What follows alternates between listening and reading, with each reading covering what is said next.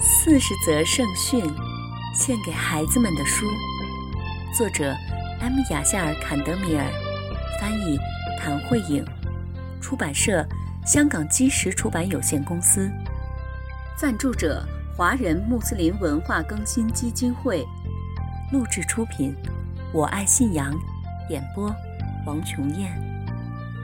亲爱的小伙伴们。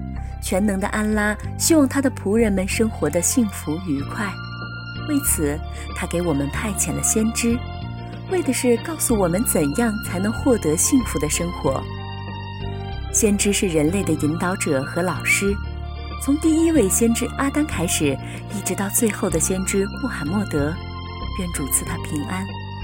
所有的先知都在告诉我们全能的安拉的戒律，以及我们应该怎样在今世生活。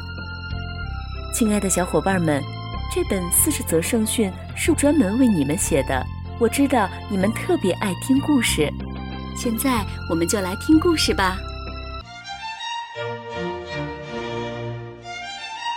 一件外套。牧羊人艾哈迈德大叔的心里充满了悲伤。多年的战争让他的国家支离破碎。他的妻子死了，儿子也不见了踪影。战争让他失去了一切。当他失去了镇上的工作之后，他就去了乡下，当了一名牧羊人。一天，他正在路边的草地上牧羊，几个人抬着一个年轻人，朝镇上的医院走去。年轻人只穿了件薄薄的夹克，浑身颤抖着。很显然，他比艾哈迈德大叔还要穷。艾哈迈德大叔立刻脱下了自己的外套，把它盖在了年轻人的身上。这件外套，艾哈迈德大叔已经穿了很多年了。当这个生了病的年轻的村民在医院里等着接受检查的时候，他突然惊讶地听到有人对他喊道：“爸爸！”他抬起头来看，仔细地打量站在自己面前的另一个年轻人，但他不认识他。而这个叫了他爸爸的年轻人也同样非常的惊讶。“哦，对不起，先生。”您的外套看上去很像我父亲的外套，我已经很多年没有见到他了。我看见这件外套时，想您就是我的父亲。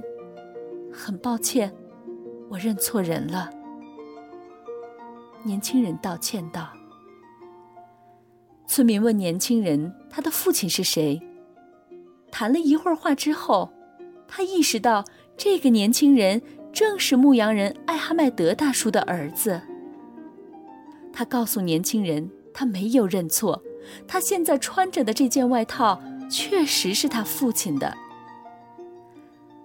等到这个村民接受完治疗，他就和牧羊人艾哈迈德大叔的儿子一起回到了村里。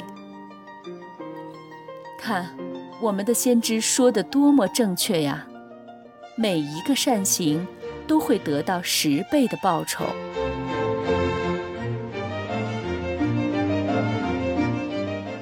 小伙伴们，今天的故事讲完了，我们下次再见吧。